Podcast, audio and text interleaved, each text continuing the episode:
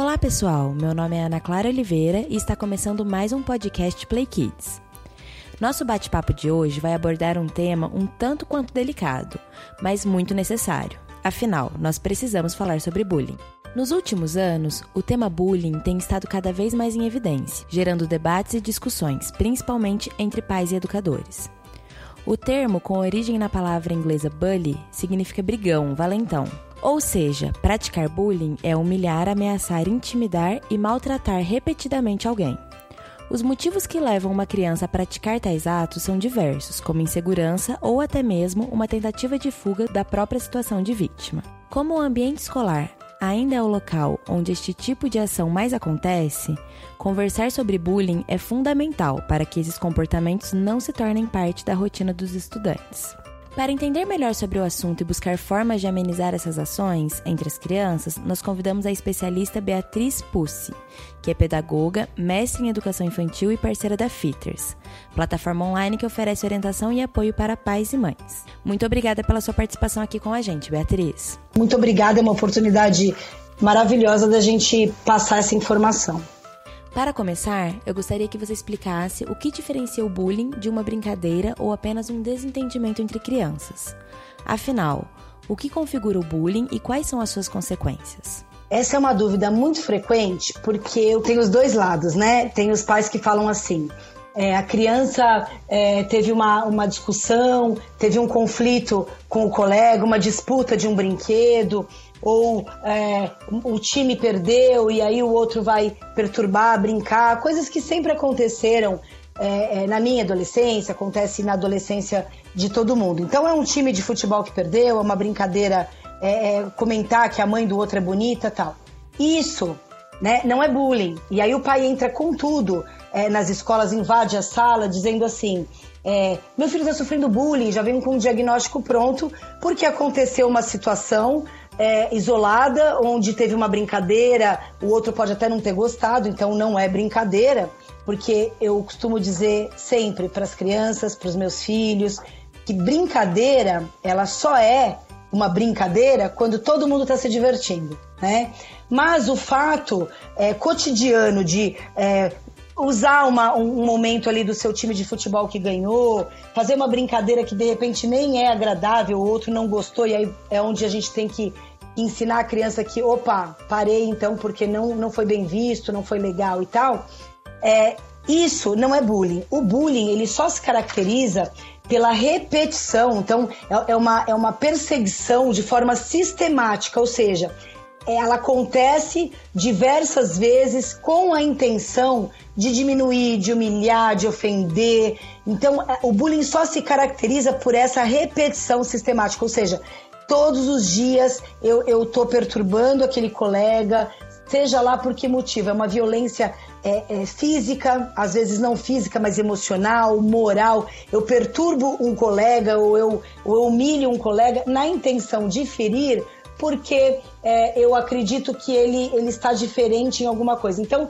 ele está fora do peso, ele é, tem o cabelo diferente, ele tem uma, uma, uma orientação sexual diferente, não importa o motivo, às vezes motivo nenhum, né? Ou porque a pessoa é bonita demais, ou chama atenção demais. Então, assim, qualquer coisa pode desencadear o bullying. E a partir do momento que, que eu tento é, é, perseguir, humilhar, machucar, diminuir esse, esse outro colega, todos os dias de uma forma é, é, repetitiva, é, desagradável, colocando ele sempre numa situação humilhante, é, onde ele passa um vexame, enfim. Aí a gente caracteriza o bullying, que inclusive é crime.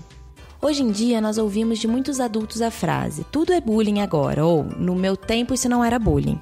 O que você acha que mudou nos últimos anos que trouxe esse tema à tona e qual é a sua opinião sobre isso? Essa expressão, né, o bullying, ele, ele começou a, a, a, tomar uma proporção, a, as pessoas começaram a falar mais sobre isso porque aumentou muito o número de crianças com depressão, assim como aumentou também o número de, de adolescentes que cometem suicídio, enfim. E, e então é, acendeu uma luz de alerta, o que eu acho assim super positivo é, é, os pais perceberem que algo está errado ou que tem alguma coisa estranha. O que acontece hoje é que a, criança de hoje ela tem muito mais informação do que a criança que eu fui, que, que os pais hoje desses adolescentes foram. Então hoje a criança ela tá um clique da informação, tudo é muito imediato, que é, inclusive é isso que pode causar uma proporção gigantesca para uma para um, um bullying, para uma situação de exposição. Porque hoje, um clique, você coloca qualquer informação numa rede social, numa internet, aquilo viraliza, aquilo atinge né, um número enorme de pessoas. Então, o que acontece é que os pais, eles ficam muito em alerta isso também, eles não entendem o que é. Tem, tem os dois lados, né? Como eu disse. Tem o lado do, do, do pai que, assim, é, ele, ele, ah, isso, isso é uma brincadeira ou é, qualquer coisa é bullying, como tem esse lado também daquele pai que ele quer, os pais, né, que querem super proteger. E é aí que entra aquele cuidado de, é, é, de ter uma cautela com essa super proteção. Porque situações cotidianas e tal, elas, elas têm que ser resolvidas pela, pelo adolescente, pela criança.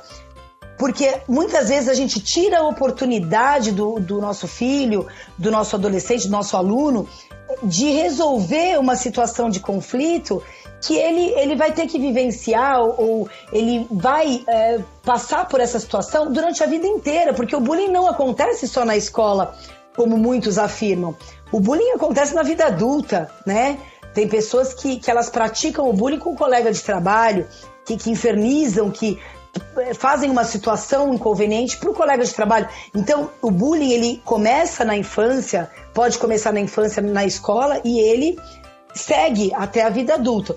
Então, não é, é, é qualquer situação de conflito que a criança vivencia, que o pai tem que ele já tomar medida, ele vai lá, ele já conversa com a criança, ele e uma coisa que eu acho que, que é muito é, importante nessa situação é o seguinte: é, os pais com muito medo do filho sofrerem o bullying, de passarem é, por essa situação, ele já antecipa. Então, ele começa a, a dar informação para a criança que acaba atrapalhando o processo. Por exemplo, essa cobrança de você não deixa é, ninguém te xingar, hein? Você não deixa ninguém te dar um tapa. Ah, tá. Se nós, com todos os recursos que nós temos, quando um colega faz um, é, um comentário maldoso ou, ou tem uma atitude desagradável, muitas vezes nós, adultos, com recursos, travamos, não sabemos como lidar. Você imagina uma criança que está em construção, né? Ela e é, ainda tem toda a cobrança social, os colegas, tal. Então é, essa coisa também de achar é, que tudo é bullying é, é tão grave como achar que nada é. Né? As duas coisas são são graves na mesma proporção. Tanto achar que, tipo, ah, não, isso é brincadeira, bobagem, deixa pra lá, ele se vira, como é, qualquer coisa é bullying, é aquela superproteção de não deixar a criança aprender a se posicionar, aprender a se colocar, aprender. É, é, a gente tira a possibilidade da criança de enfrentar ou de resolver situações do dia a dia que virão uh, diversas, né? É um treino para a vida adulta. Então, tirando essa, essa oportunidade da criança de vivenciar, de ir lá e falar pro colega, pô, me respeita, né? Sou seu amigo. E, e dando até essa, essa informação, ou dando para a criança que tipo de, de atitude que ela pode ter, é, que tipo de, de frase ela pode falar, como ela pode se defender. Então tem, tem muito essa parte também de, de é, ah, bobagem. E normalmente quem fala isso é, são os pais ou é a família do agressor, né? Infelizmente. Que, tipo, ah, tudo também é bullying, né? É, que bobagem. E as crianças têm que aprender a resolver. Isso, isso, isso deixa a pessoa forte, cria casca. Isso é uma grande bobagem. É, você ser humilhado, você perder a confiança é, é em si próprio, você passar por situações que vão interferir o resto da sua vida, não cria casca. É, não raro a gente encontra pessoas, né, que tem uma dificuldade absurda de falar em público, então você está trabalhando e o gerente da, de produtos tem que apresentar uma situação ali numa empresa. E aí você vê que a pessoa não consegue falar, e é uma pessoa excelente, tem muito conteúdo, e ela não consegue se expressar. E você pensa assim, poxa, né? Que coisa tal. Talvez, né, ou muito provavelmente, essa pessoa passou por um constrangimento que pode ter iniciado na escola, porque na escola você tem que apresentar alguma coisa, dividir com os colegas, e naquele momento alguém é, deu risada, alguém zombou, alguém é, é, chamou atenção para uma característica, onde colocou a pessoa na berlinda e, e, colocou ela numa situação super inconveniente, desagradável, que ela ficou muito constrangida. E aí ela carrega essa, essa imagem, essa cena, quando ela tem que resgatar alguma coisa de exposição, ela vai lembrar exatamente daquela situação. E aquilo remete ela a alguma coisa de, de, de desconforto, de eu não vou me, me expor aqui porque eu vou ficar numa situação desagradável, alguém pode achar que eu isso ou que eu aquilo. Então isso é uma consequência, parece que é ah, brincadeira de criança. Não, é muito grave. Porque a pessoa ela se sente diminuída. Não raro também, uh, algumas vítimas do bullying, elas acreditam que elas são merecedoras, que elas merecem passar por aquilo, porque a autoestima dela já está tão baixa que ela acredita que assim, por algum motivo, ela merece aquela situação. Então, essa coisa de, ai, tudo agora também virou bullying, que bobagem, tem esses dois lados, né? Do exagero de super proteger a criança, como também tem essa coisa de, ah, deixa que eles se resolvam. A gente tem que estar tá muito em alerta para perceber a frequência que isso acontece, o quanto aquilo está incomodando ou machucou a vítima para a gente realmente identificar o que é bullying e o que são vivências do dia a dia, situações que a gente tem que ensinar nosso filho a se posicionar de ah, nossa, olha, você vem sempre com o mesmo tênis, né? É, esse tênis aqui é o meu tênis de vir à escola. Por quê? Tem que ter 12 para vir durante a semana tal. Então, são situações de não entrar em conflito, mas de tentar até entender. E a hora que você pergunta de uma forma tranquila, de que você é, é, minimiza isso, você coloca isso de uma forma você não dá o poder para o outro, né? Você tira o poder do outro de, de zombar ou de mostrar que você se importou, e isso termina, fica uma coisa muito sem graça. Eu até na Fitters eu, eu cheguei a comentar, porque uma mãe perguntou assim: Ah, como que eu faço quando é, é, eu tenho medo que meu filho vai iniciar na escola? Ele é negro, e eu tenho medo que as crianças fiquem falando para ele que ele é negro. E como que eu ensino ele? Eu até usei de exemplo assim: ué, isso não é um problema, né? Isso é uma característica. E eu acho que, ah, você é negro. É, eu sou. Você é branco. E, e o, o Shrek é verde. E, e, por aí vai, né? Então, assim, não existe é, uma coisa de, de você já ensinar para a criança que aquilo é menor. Até porque não é. Então, de, de você dar já para a criança os recursos do que ela pode falar mas não preparar já para alguma coisa terrível. Olha, vão falar isso de você, como se fosse um grande defeito. Então eu acho que, que ainda falta muita informação para os pais, pros, para os professores, para a escola. É, ainda falta muito esse, esse, diálogo, essa conversa, esse estudo, essa troca mesmo de informação para as pessoas é, conseguirem lidar com isso da forma correta e de uma forma tranquila, passando essa segurança para as crianças. E aí até entra na, no próximo ponto que eu queria falar, que é justamente o papel, né, da escola e da família no combate ao bullying. Como que você acha que é possível que escola e família trabalhem juntas de uma forma com ações mais efetivas no combate ao bullying? Às vezes também não é, não que seja algo pontual, né, mas algo que seja de fato efetivo e constante dentro do, da, do dia a dia das crianças. Como você acha que, que isso seria possível? Eu acho que a primeira coisa é o diálogo. É o diálogo com a criança. A criança, ela tem que sentir que ela a segurança, né, de que ela tem um canal aberto com a família. Ah, mas meu filho não fala nada. Ah, mas meu filho o estímulo, aquelas perguntas abertas, né? É, me conta o que, o que aconteceu na escola hoje que te fez rir.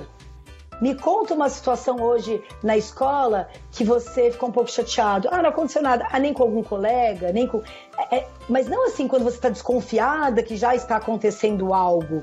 Eu digo é, até naquela situação, desde que a criança é pequena, porque eu sempre falo de trabalhar a prevenção e não ah, depois só o combate, é, como lidar, né? É lógico que, que também tem que tem que ter esse trabalho, mas a prevenção eu acho que, que é o caminho. Então, é, essa coisa de, de você sempre poder conversar, de você sempre ter esse canal aberto para a criança entender que o que acontece ela pode contar. E uma coisa também que os pais eles acabam é, às vezes prejudicando esse, esse canal aberto, esse diálogo, é, eu já vivenciei muito, por exemplo, mães que falam assim, elas cobram uma atitude do filho que o filho não é, ele não tem aquela personalidade. Então, assim, você não deixa ninguém te bater. Mas se te bater, você fecha a mão, dá um murro na cara do, do, do, do colega, do amiguinho. E a criança, ela, ela não tem naquela, na essência dela essa, essa agressividade ou essa, ou essa reação, né? Porque cada um é de uma forma. Às vezes você tem lá três filhos com a mesma condição, mesma, o mesmo pai, é, cria da mesma forma, e cada um é do seu jeito, com a sua personalidade, com a sua essência. Então, o que acontece é aquela cobrança que eu vejo muito das mães, dos pais falarem assim: é, mas o menino falou não sei o que pra você? E você deixou? Mas eu quero, eu quero que você se posicione. Você, ficou, você tem que ficar bravo. A criança, ela se sente diminuída pela própria mãe, pelo próprio pai, família. Então, ela às vezes não vai trazer uma situação dessa porque ela não quer que passar para a família uma situação de fragilidade, de fraqueza ou de, de que ela não conseguiu reagir daquela forma. Então, às vezes, ela até mente. Não, mas aí eu dei um tapa nele e é, qualquer coisa assim. Eu, eu tenho até um, um, uma história, um exemplo para dar, que é uma coisa muito bacana que aconteceu. Eu, eu tenho uma amiga que ela é assim sensacional, ela cria os filhos de uma forma muito bacana, ela é muito positiva, doce, enfim.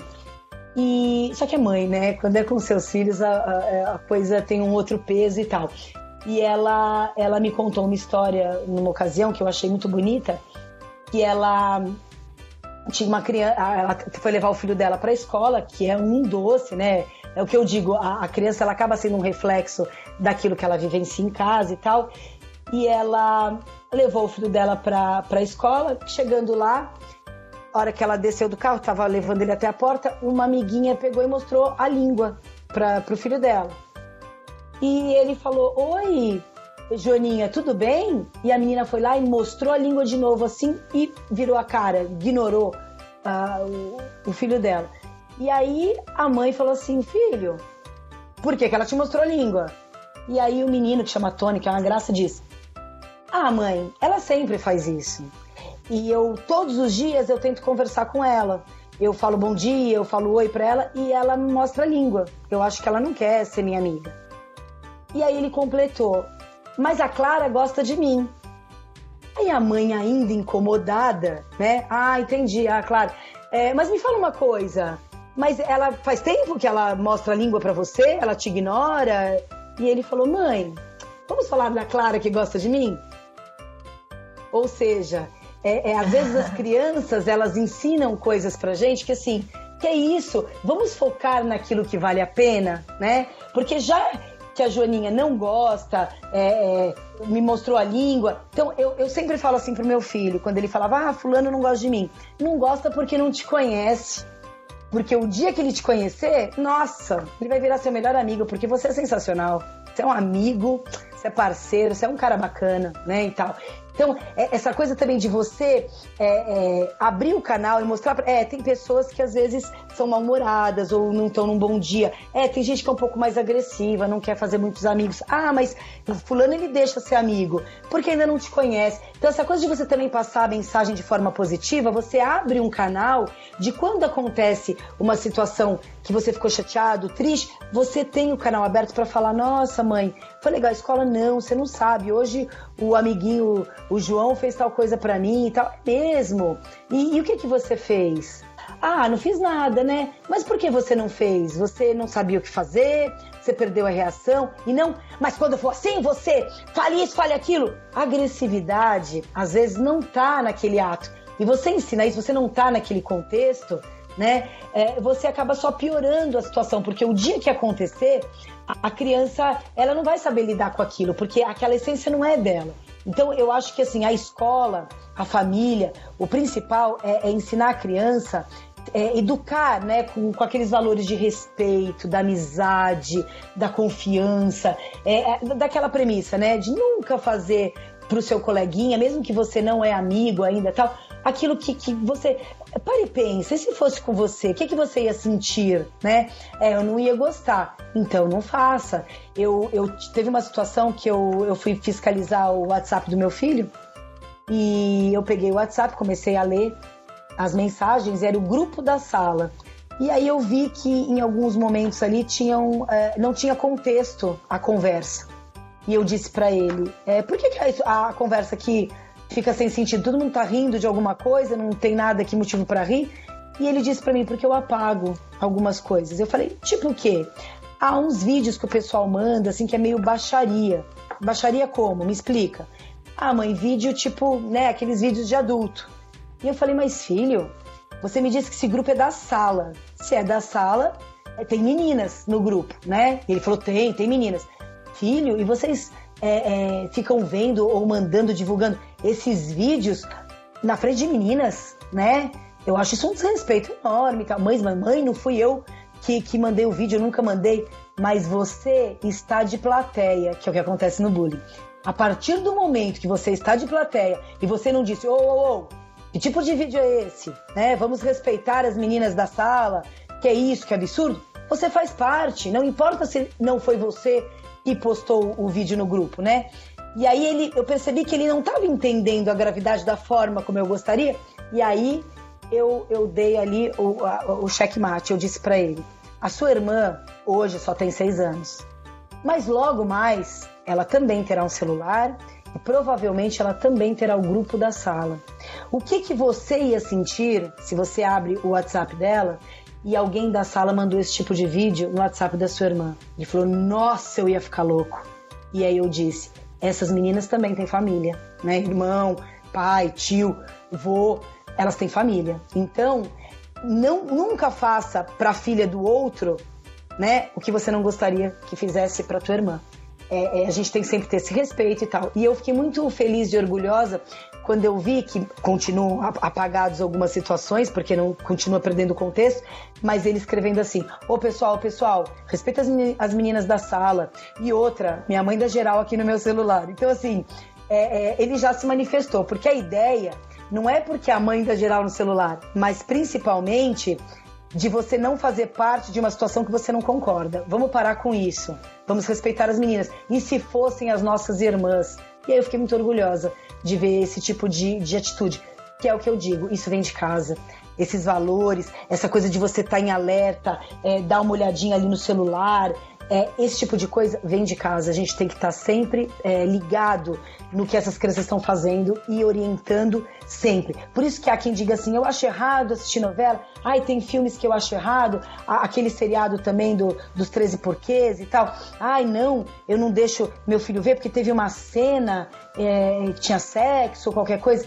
E eu falo: não, gente, assista com o seu filho qualquer tipo de coisa, violência, porque é daquilo que você fala assim, nossa, eu achei isso, isso, isso, isso dessa situação, eu agiria de tal forma, eu falaria isso, eu aconselharia. E você?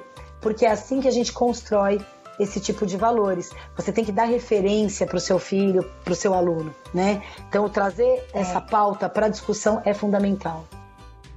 É, eu acho que nisso você toca até num outro ponto também que eu queria falar, que é até de como estimular a empatia, né, nas crianças, que eu acho que você falou muito agora de empatia, de saber se colocar no lugar do outro, saber o que o outro tá sentindo e se solidarizar por isso, né? E eu ia até pedir uma dica de como estimular a empatia, e eu acho que isso você disse tudo. Tudo parte do diálogo mesmo, né? De você estar tá próximo, de você conversar e conseguir transmitir a importância de se colocar no lugar do outro sempre, né? Seja para as coisas positivas quanto para as negativas também, né? É, e principalmente, uma coisa que a gente tem sempre que, que dar um alerta também para os pais é o seguinte, né? A, a, a criança, quando ela, ela passa por uma situação assim, você tem sempre que valorizar assim, o que, que você acha que você é bom. Porque todo mundo é muito bom em alguma coisa e não é muito bom em outras coisas, né? O que, que você é muito bom? A criança tem que saber que ela tem características assim sensacionais e que ninguém é bom em tudo, né? É, é, você tem momentos ali ou situações que você não é bom e situações que você é maravilhoso. Então eu sempre dou exemplo assim: não me deu uma bola na mão. Eu brinco que na escola eu era a última a ser escolhida para o time e eu ainda era a última a ser escolhida de forma grotesca, era de uma forma triste, porque era assim, fulano, fulano, fulano, fulano, fulano. Ainda quando eu era última e sobrava, e aí a pessoa via que ia ser obrigada a ficar com a Bia. Ah, não, meu, a Bia não, eu já tô com fulano e fulano, tipo, que é ruim, né? Então, eu sempre fui muito ruim com a bola, mas eu era maravilhosa na hora de apresentar um trabalho, na hora, qualquer coisa que envolvia verbalização, qualquer coisa que envolvia é, é uma apresentação, um, um teatro, um diálogo. Então, assim, ninguém é bom em tudo, né? Você sempre se destaca em alguma coisa e tem outras coisas que você não é bom. Você pode até tentar melhorar aquela habilidade, deve tentar melhorar, mas que você nunca vai ser bom em tudo e ok. Ok. Então, trabalhar isso também com a criança de assim, mas por que que, que, que você acha que estão zombando porque o seu cabelo tá assim assado? Ah, porque. Mas você quer cortar? Isso incomoda você? Não, não me incomoda. Então pronto. Porque aquilo que não incomoda você, o outro não tem nada a ver com isso. E eu acho que você tem que contar para o outro. Minha filha chegava muito triste da escola, ela, ela tem as pontas do cabelo é, né, queimada de sol. E, e, então fica, parece que ela tem californiana. É lógico que ela não tem, eu jamais colocaria tinta, né, no cabelo de uma criança de seis anos e tal. E ela chega muito chateada da escola porque as amigas falam que ela pinta o cabelo. E aí um dia ela xingava as amigas e tal. Ela tem uma outra forma de resolver as questões, né? Ela acaba usando mais essa essa da força física ou até de uma linguagem mais agressiva. E eu comecei porque eu perguntava, mas aí como que, o que, que você faz? E ela me contando qual era a reação dela, eu falei, mas filha, não é legal. Sabe por quê? Porque, primeiro, que você pode machucar alguém. Segundo, que você tá triste porque alguém te agrediu, né? Não, mas ele não me agrediu. Não, agrediu, filha, no seu coração. A partir do momento que ela falou uma coisa que você não gostou, ela tá te deixando chateado, isso é uma agressão. E aí você vai lá e agride a pessoa fisicamente, né? Dando um tapa e tal. Isso não é legal. Eu acho que você tem que conversar, né? Você tem que falar assim: por que, que você fala que a ponta do meu cabelo tem tinta? Por que, que você acha isso? E ela vai te contar. E aí você explica, mas deixa eu te contar então, eu vou muito à praia e o meu cabelo é queimado. Sabia o sol? Tem pessoas que o cabelo, quando é mais claro, ele fica mais queimado na ponta. E você não sabe o pior. Eu adoro, eu acho lindo. Eu fico chateada com a minha mãe quando ela quer cortar, porque eu fico com medo de perder essa parte loira. Ah, legal, vou contar isso. E aí, eliminou, porque, como eu disse no começo, quando você tira o poder do outro de te magoar, de te machucar, acabou. Nós, nós que damos para, para, para o outro o poder de te ferir, de te atingir. Porque a partir do momento que você mostra que aquilo.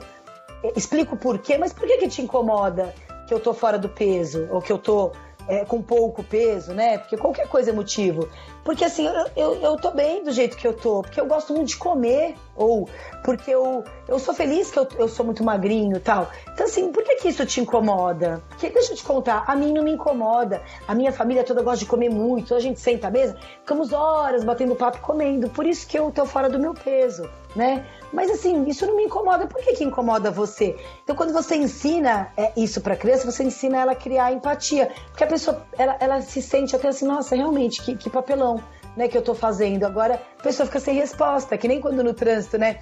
Eu, eu faço uma barbeiragem e, e, aí a pessoa me xinga muito brava, abre o vidro tal. E eu abro o vidro também e falo: mil perdões, eu não vi você, me desculpa. Eu vejo que a pessoa quer me xingar mais, que ela tá, ficou nervosa, e ela fala: ah, e vai fechando o vidro. Que acabou! Acabou. Ela vai ficar brigando sozinha, gente, né? Naquele momento ali, eu criei uma empatia. Eu falei: meu Deus, por favor, me perdoe, eu não vi você. A pessoa, ah! ela até perde um pouco aquela, aquele poder, que ela estava cheia de razão, e ela tá, ah, presta atenção, mas acabou, né? A agressividade, a... é isso, é, é, você não dar o poder para o outro.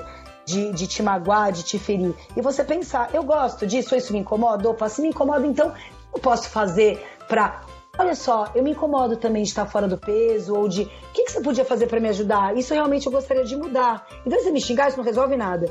É, ficar falando isso pra mim só me deixa triste. Você tem alguma ideia? Você tem um corpo bom, né? Você é magro, o que, que você faz? Me ajuda.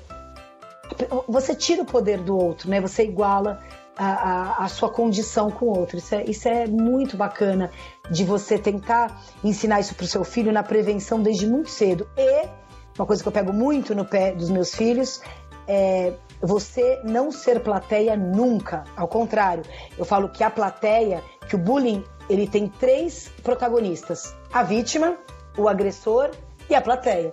E a partir do momento que você é plateia, você é um covarde. Porque se você está assistindo e nada faz, ou pior, hoje em dia, pá, já tira o celular e começa a filmar, o que você vai denegrir muito mais a imagem do, do, da vítima, até do agressor e tal, você tinha que ter uma atitude honrosa, uma, uma atitude é, digna, né, de caráter, de falar assim, ei, ei, ei, ei, que isso? Não, não, não, pode parar. Não, não gosto disso. Que isso? Pra quê? Deixa o cara. Não, não, eu, eu não gosto disso, não. Ô, pessoal, pessoal, pra que isso? Pra que fazer isso com o outro? Quando você toma essa atitude, você acaba empoderando essa vítima, que às vezes está sem reação porque acredita que merece aquilo, e aí ele, tem uma reação, né? levanta, levanta. Não, não, ninguém vai te tratar assim, não. Que isso, gente? Que, na escola nós somos todos educados e tal. Que isso? Estão parecendo os animais, né? O animal que não, não tem o dom do diálogo resolve as coisas assim. Que, não, que, pra que xingar? Não, vamos parar com isso agora tal. Na hora que você toma essa atitude, um outro que até queria também ter essa atitude, se encoraja para falar, é, para, para, para, fica a turma do deixa disso e fica tudo bem. Pode dar reparar assim numa, numa situação entre adultos, você vê que acontece. Você tá numa balada, numa situação, e de repente um casal de namorados começa a brigar e o cara é, tem uma atitude mais agressiva, fica todo mundo olhando. E a partir do momento que eu entro na frente, já tomei um, um, uns chutes, umas coisas assim, porque na hora ali da confusão eu entro na frente de quem tá apanhando, seja o homem ou a mulher, e eu falo, ei, ei, ei, que isso, que isso? Né? Estamos todos descontrolados, vamos parar com isso? Na hora já vem mais 10 pessoas de fora, um puxa o cara, quer dizer, precisa do primeiro ali encorajar, porque fica, ai, melhor não sei, ai, ui, não sei o que aconteceu. Não, independente do que aconteceu. Vamos resolver no diálogo, vamos resolver na delegacia, vamos resolver em qualquer lugar. Mas a violência física, moral, ela não, ela não resolve nada, ela só magoa ou pode levar a consequências piores, né, trágicas. Então eu sempre interfiro porque eu acho muito importante a gente educar também pelo exemplo. Meus filhos cansam de ver, eu tô na rua, dois motoqueiros estão discutindo, eu paro o carro e falo, ô, ô, pessoal, pelo amor de Deus, estamos todo mundo aqui na batalha, na luta. Não, não vamos brigar não, está tão difícil a vida. Fala aqueles discursos, né, é, prontos, mas que funcionam. Então, quando eu vejo eles tomando esse tipo de atitude num parquinho, numa situação com outras crianças, eu tenho muito orgulho, porque eu vejo que assim, a semente é jogada e em algum momento ela começa a dar resultado, né? Então, muito deve partir do, da família, dos pais e da escola. Sim, e, e dentro desse. Sim, e dentro disso, da sua fala, você tem colocado muito, frisado muito a importância de um comportamento participativo dos pais, né? Na vida, no dia a dia dos filhos. E eu acho que esse comportamento também é muito importante na hora de identificar os sinais de que a criança está sofrendo bullying.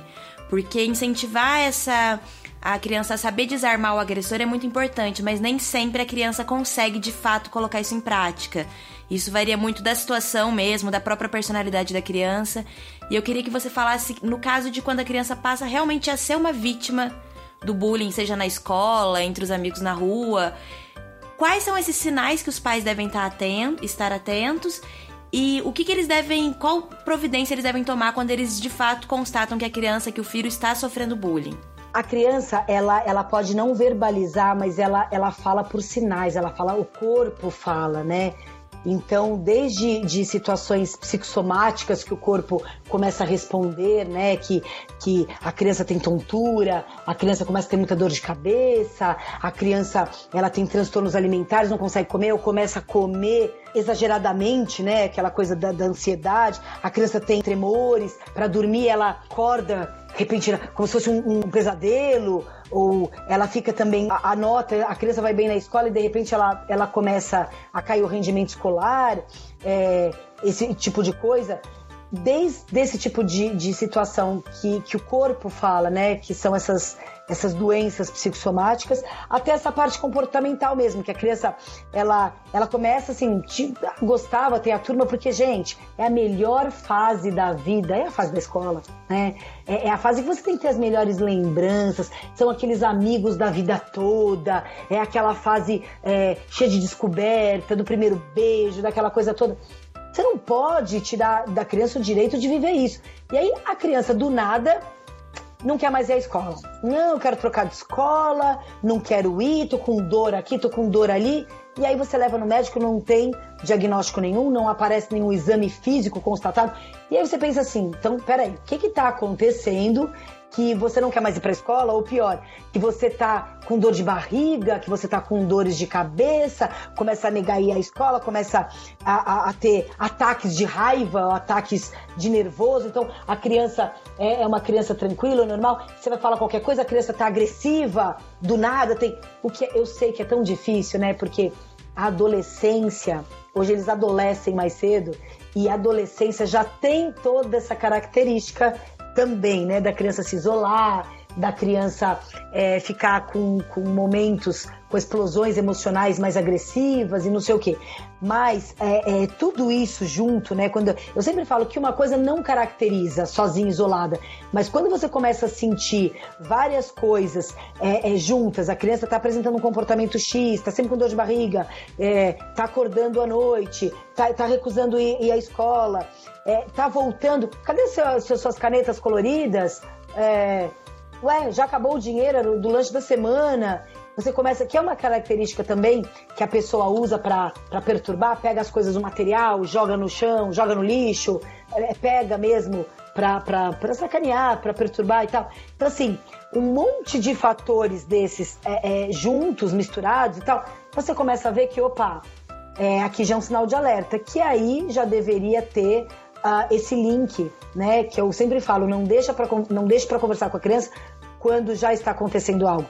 É, é, sempre tenha esse diálogo aberto, é, esse canal aberto, para poder falar mesmo, olha, estou é, percebendo que agora está com dor, você não quer mais ir à escola. O que está acontecendo na escola que está desagradando? Tem algum professor que você está chateado? Tem alguma matéria que está com dificuldade? Tem algum amigo que está te perturbando, zombando? É, ou você está vendo alguma coisa que está te chateando e tal? Então, assim, quando a criança fala, né, que você me perguntou o que, a gente faz a hora que, que você é, pode constatar isso tal, e você é o da família da vítima, porque tem a parte do agressor também, que a gente vai conversar, mas é, quando você é da família da vítima, é, primeira coisa, você deve buscar é, ajuda da escola. Lógico, como eu disse, primeiro conversar com a criança. A criança tem que entender assim: olha só, você não está sozinho né? Então, puxa, que chato que tá acontecendo isso com você. É, fico chateada, mas você não tá só, né? Então, estamos junto é, nisso. Eu, eu, eu sei como a gente se sente quando alguém é, zomba, chateia o jovem, a criança, o adolescente. Eles gostam muito é, de ter uma referência positiva. Então, sempre eu dou exemplos de assim.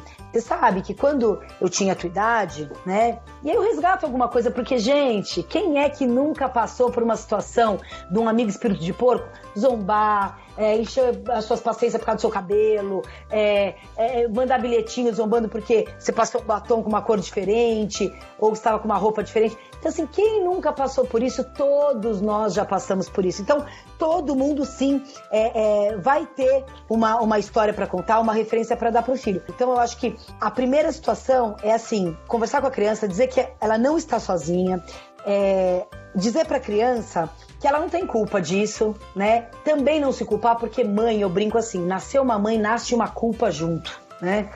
Não, mães, a, a culpa não, não é nossa de tudo que acontece no universo é, dos nossos filhos, não é nossa. Ele tem que passar por isso, todo mundo passou. Se eu passei, se você passou, todo mundo passa por isso. E isso sim é, cria recursos, cria diálogos, cria é, é situações né, de, de negociação, de argumento e vai ser necessário, é, essas situações vão ser necessárias para o resto da vida. Você vai ter que usar o seu poder de persuasão, o, a, o seu convencimento, a, o seu o negociar. Isso é sensacional. Então, eu acho que a criança tem que saber: você não está só, não é culpa tua, é, isso acontece, infelizmente, tal, tal, tal. E assim, filho, é, eu vou te ajudar e você tem que me ajudar a lidar com isso. Então vamos lá na escola para a gente entender o que está acontecendo e tal.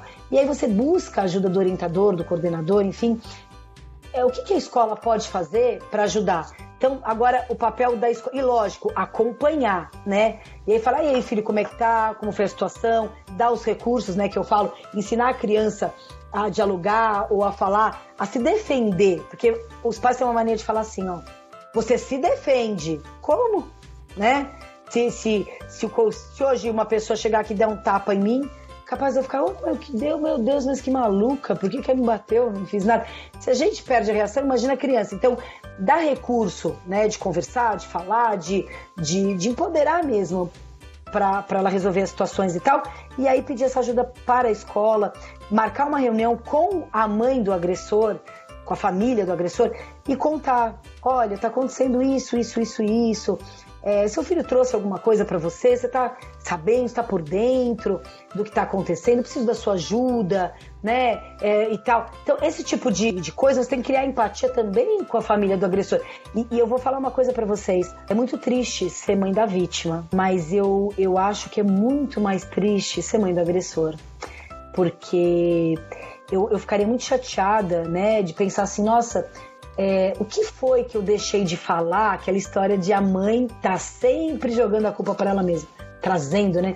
O que, que foi que eu deixei de fazer que o meu filho se tornou agressor? Para mim seria um choque assim enorme saber que o meu filho é, é, humilhou, zombou, desrespeitou, deixou uma pessoa numa situação é, de vexame ou qualquer coisa do gênero. Então, o agressor, é, normalmente, né, ele tem a, a, a ele tem uma baixa autoestima enorme. Então, ele precisa se sentir importante, se empoderar em cima de outrem, né? Isso é muito triste. Então, agora como a mãe do agressor, se eu recebesse esse tipo de situação da escola, alguém me chama e tal, eu, eu ia ficar muito chateada e também, vamos para o diálogo, eu ia falar para o meu filho, filho, o que houve? O que aconteceu que você fez isso? Por que, que você é, falou isso? Você não entendeu, né, que o fulano de tal ele, ele, tem uma, ele tem uma orientação sexual diferente, por exemplo, né? É, você não entendeu o que é isso? Você quer conversar a respeito disso? E você começar a, a fazer o link de mostrar que aquela criança, aquele adolescente, que ele está perturbando, que ele está zombando, é igualzinho a ele, tem as mesmas características. É uma pessoa que está na escola, que está buscando é, um estudo para fazer alguma coisa na vida, um conhecimento, que é uma pessoa que tem sentimento, que também se apaixona, que também sofre, também chora, que se emociona, que também tem as dores né, emocionais. Então, assim, o que, que te leva a pensar que você é melhor que ele? Nós só somos melhores por aquilo que, por aquilo que a gente traz no coração. Então, eu tô achando que você, que ele é muito melhor que você. E isso me magoa muito, porque é, apesar de tudo que você fez para ele, ele não te revidou. Então, o, o que foi que aconteceu? Em que momento que você não entendeu ou você não parou para pensar que podia ser você? Você imagina se todo mundo agora começa a te perturbar? Por exemplo, né, você é muito alto, meu filho é enorme, sempre foi muito fora do padrão é, você não percebeu? Eu usaria, como eu disse, qualquer característica que de repente eu sei que incomoda. E se todo mundo começasse a falar, olha o seu tamanho, e aí tem aqueles apelidos inconvenientes agradáveis, ah, uh, espanador da lua, é, sei lá, não lembro, mas girafa de sei lá o quê, enfim. Você, como você se sentir todo mundo ali rindo de uma coisa que te magoa? Que aí você pega e fala, não tô gostando, não gostei, é, por favor, me respeita, sou seu amigo. E a pessoa não para. Ou a pessoa, é, mas eu não sou teu amigo. Ah, ah, ah, então, são situações. Como você ia sentir? Imagina aquele nó. Sabe quando você tem que segurar o choro? E aí você começa a dar situações de vivência para a pessoa entender que aquilo dói, que aquilo machuca. E, e que quando você diz não, eu, eu uso um exemplo ótimo para essa coisa do, do consentimento, do não, para entender que não é mais brincadeira, que acabou a brincadeira eu, eu, eu faço um negócio assim, é, eu começo a fazer cócega. E eles começam a rir, né? Qualquer idade isso. Você faz cócega, cócega, cócega. Aí a criança começa a rir, aí tem uma hora que você tá rindo, mas já tá desagradável. Sabe aquela hora que você vê que você vai até deixar escapar um xixi, se continuar, e começa até a doer, mas você não consegue parar de rir? Mas já tá ruim, você não tá mais feliz. Estávamos brincando, sim, com o seu consentimento, você estava feliz, você estava rindo. Mas a partir do momento que você disse para, eu faço quase até eles fazerem xixi na cama. E a hora que fala, para, para, para. Aí eu paro e digo: Você percebeu que você tava brincando? Você tava rindo, tava legal pra caramba? Mas a hora que você disse para, eu tenho que parar. Porque quer dizer que tá ruim, você não tá mais gostando. Isso é o consentimento, né? E isso serve para tudo. Mas eu falo isso para ele desde que ele tem três anos de idade. Lógico que na época eu não usava palavras como estupro ou, ou bullying ou qualquer coisa relacionada, mas já entra na cabecinha da criança o que é um consentimento. A, a, o poder da palavra não, independente se eu tinha consentido, ok, estava com a minha autorização, a cócega, a partir do momento que falou para ou não, acabou. Então, a partir do momento que você, que um colega fala para você, para com isso, eu não gosto quando você fala isso, parou, que é a história do começo. O que é brincadeira? Brincadeira é quando tá todo mundo se divertindo, achando legal. Pode até ter começado como uma brincadeira, eu tava rindo. A partir do momento que eu falo assim, poxa, Ana, é, eu fico chateada quando você fala isso. Acabou a brincadeira. Esse final de semana passei por uma situação, inclusive, é, assim, e, e, eu fico feliz que, quando eu vejo que a semente que eu joguei tá dando resultado. Minha filha tem uma amiga que ela adora, e é, ela, amiga, ela é pequenininha. Na verdade, não é a amiga que é pequenininha, minha filha também que é enorme. E aí elas estavam no banheiro e eu entrei para pegar alguma coisa. E aí elas se olharam no espelho, que elas estavam dançando, brincando na frente do espelho. E aí a minha filha disse assim: Nossa, olha como eu tô bem maior que você, né? É, você é muito pequena, qualquer coisa do gênero. E a menina na hora olhou para ela e disse: Manu, eu fico tão triste quando você fala que eu sou pequena. Na hora minha filha disse: Não, não, não, não, não. Com seis anos. Eu não estou dizendo que você é pequena. Eu estou grande demais. E eu achei uma forma muito bacana de se redimir ou de acabar com aquela brincadeira. Ela começou achando que estava legal, na hora, a hora que ela percebeu, assim que ela percebeu que a amiga não gostou ou se é, chateou, demonstrou um desconforto com aquilo, ela na hora arrumou. Não, não, não é você que é pequeno, estou dizendo que eu sou grande demais. Então, eu achei isso bonito, porque é isso que a gente tem que ensinar para os nossos filhos, seja ele o agressor, e, e, ou seja ele a vítima a plateia. E, e outra coisa, e perguntar assim, filho, o que te incomoda? O que te faz é, humilhar, magoar uma pessoa? Isso te faz é, faz você se sentir maior, faz você ter uma autoconfiança, faz você acreditar mais em você porque então tem algo errado. O que incomoda em você? Vamos refletir? Né? Vamos pensar o que, que te incomoda para você é, ter essa atitude com outras pessoas? Porque a gente só faz isso com o outro, a gente só zomba, a gente só dá risada quando a gente quer se promover, quando a gente quer mostrar que é melhor. Quando a gente precisa mostrar isso, é porque a gente está com algum problema e eu queria te ajudar. O que você acha que não está bom em você? E essa autorreflexão normalmente leva a criança ao choro, a, a, a refletir mesmo. Que assim, isso é muito pequeno, você fazer isso com alguém, o peso é para sempre, é muito grande. Né? Isso é, é bem importante também. O que nem sempre pensamos é a possibilidade dos nossos próprios filhos serem os agressores. Como agir quando a criança é quem pratica o bullying? O que pode levá-la a este comportamento? O agressor é, uma coisa que é muito importante os pais, se por acaso acontecer ou descobrir é, que o filho é um agressor, o agressor ele não conseguiu transformar a raiva, angústia, em diálogo, em, em, em fala, né? Então, às vezes ele não, não tem nem essa culpa. E aí entra o papel da escola, que vem trabalhando de forma errada, onde eu disse que eles precisam se atualizar, estudar. Por quê?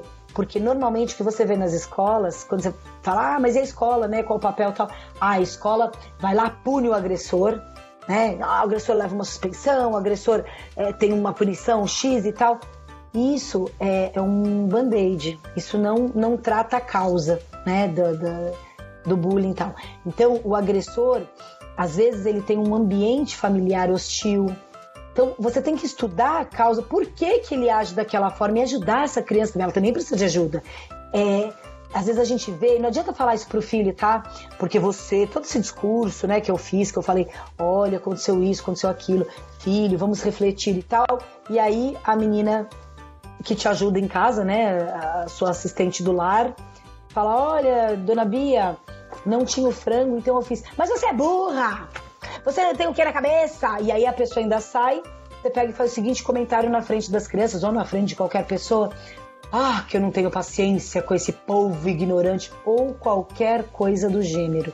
Porque o que eu vejo muito é as pessoas terem um discurso lindo a hora que estão falando ali com os educadores e tal. E, e logo depois ele fala: Nossa, mas essa assistente ela é lesada, né? Então qualquer pessoa que ela acredita ser menor que ela, ela trata com desdém.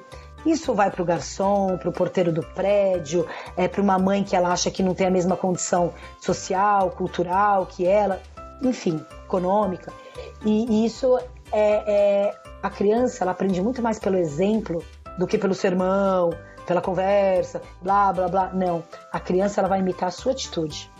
Então é, isso é muito importante também falar dessa, dessa visão do agressor. É lógico, não é assim, ah, a criança é o agressor, ah, é a família. Não, nem sempre, mas é, é bom sempre a escola também ter esse olhar e trabalhar a empatia, a prevenção, o diálogo, o se colocar no lugar do outro e não só remediar, né? Vai lá, nossa, agressor vai ficar agora uma semana de suspensão, vou te punir, vou fazer, vou acontecer. A vítima fica mais vítima porque ela se sente envergonhada, alguém teve que ajudar e tal.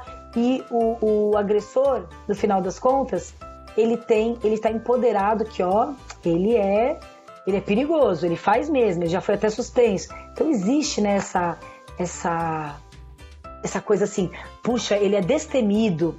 Então aquela criança que, nossa, eu, já, eu não teria coragem de fazer isso, você acaba admirando ou se aproximando da, do destemido. Então a escola acaba por é, só valorizar um comportamento negativo, né? Em vez de, de tentar trabalhar a prevenção ou é, tratar a causa ali, o, o que leva aquela criança a fazer, fazer aquilo. Sim, eu acho que independente da idade, né, ou do local onde acontece o comportamento, eu acho que o diálogo para tanto para o combate ao bullying quanto a qualquer outro tipo de de intolerância, né, ou até problemas da sociedade como um todo, o diálogo acaba sendo sempre o, o, o caminho mais efetivo, né? E não o diálogo num momento, o diálogo pontual, mas o diálogo constante, né? Uma construção diária mesmo, que faz parte da educação do, das crianças mesmo, seja em casa ou na escola.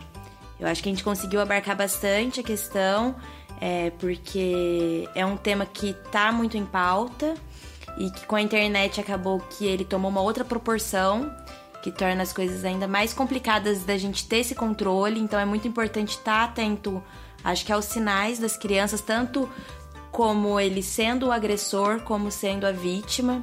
Eu acho que os sinais eles vão aparecer de uma forma ou outra e ter essa, esse comportamento mais participativo, tanto dos educadores quanto dos pais, de estar mais interessado, mais inteirado do que acontece na vida das crianças, né? Acho que a gente conseguiu. É, o bate-papo foi bem legal. A gente já chegou ao final. E aí, para finalizar agora, Bia, eu queria saber se você tem alguma dica nesse sentido, alguma, algum conteúdo que possa respaldar tanto pais quanto educadores. E aí a gente já chega ao final desse programa. É muito bacana a gente poder falar desse assunto divulgar. É, tem, tem muita coisa boa né, na, na, na, internet, no Google, né? Mas tem muita coisa ruim também. Então é, é muito bacana a gente poder discutir esse assunto de uma forma bem bem clara, é, profissional e, e, e simples, para que todo mundo possa entender a importância mesmo da, do, do, acompanhamento. É, criança não tem privacidade. Eu brinco que assim, filho não tem privacidade. Enquanto morar na minha casa, não tem privacidade. Porque eles não têm recursos para lidar com algumas coisas e a gente precisa orientar. Então, é, é, é muito bacana, assim, a mãe acompanhar. É, quer ter celular? Ok, mas eu, eu mexo a hora que eu, que eu precisar. É, rede social, mesma coisa. Porque você percebe muito rapidamente e consegue instruir é, também muito rapidamente antes de, de, de, das coisas tornarem uma, uma proporção muito grande. E, e eu acho que assim, quanto mais as pessoas conversarem, trocarem é, sobre isso, é, a gente vai tentando diminuir. A escola, só para finalizar, ela, ela já vai ter é, essa política de prevenção, né? É, tem uma nova lei anti-bullying que, que, trabalhando junto com a Base Nacional Comum Curricular e o, e o Conselho Nacional de Educação, eles colocaram é, 10 competências que, que vão fazer parte ali de, desse currículo que entre elas está a empatia, a cooperação, a valorização do outro, ou da, a valorização da, da, da diversidade, enfim. E tudo isso eu acho que, que abre muito já essa essa a, a, mente, né, a visão, a tolerância, o respeito, é, você enxergar o outro é, de verdade, né, e não aquela coisa superficial. É, eu sou autora junto com, com a Sandra Oliveira e a Beatriz Oliveira de um livro chamado Falando sobre Bullying: Como Prevenir, Identificar e Combater. Ele será lançado em setembro e ele fala exatamente assim como se sente a vítima, como se sente a plateia, como se sente o agressor. Ele, ele vai muito a fundo é, nesse, nessa problemática toda, fala do problema da, da situação da escola, de como a escola é, pode trabalhar isso, é, várias sugestões de projetos para que a escola é, coloque isso em pauta, como os pais de, de, cada um desses personagens da, da do bullying é, devem agir, é, devem formar e informar a criança. Então é, é, um livro muito bacana, vou, vou divulgar também assim que tiver próximo lançamento. E, e é isso, né? É, meu principal aqui, o recado é o diálogo com o nosso filho. Isso é, é, uma coisa assim que vai prevenir muitas confusões. Quando a criança consegue expressar e falar o que ela está sentindo, a gente já consegue ali arrumar, ajustar várias situações. Então, acho que isso é o fundamental e é, é a primeira coisa ali que a família deve estar tá em alerta e focar. Bom, chegamos ao final de mais um programa. Gostaria de agradecer novamente pela sua presença, Beatriz. Foi muito bom tê-la conosco. Obrigado, Ana, para você, para toda a equipe. Agradeço a todos por mim e foi muito bacana participar. Obrigada pela oportunidade. Obrigada a você também que acompanhou o programa aqui com a gente. Até o próximo.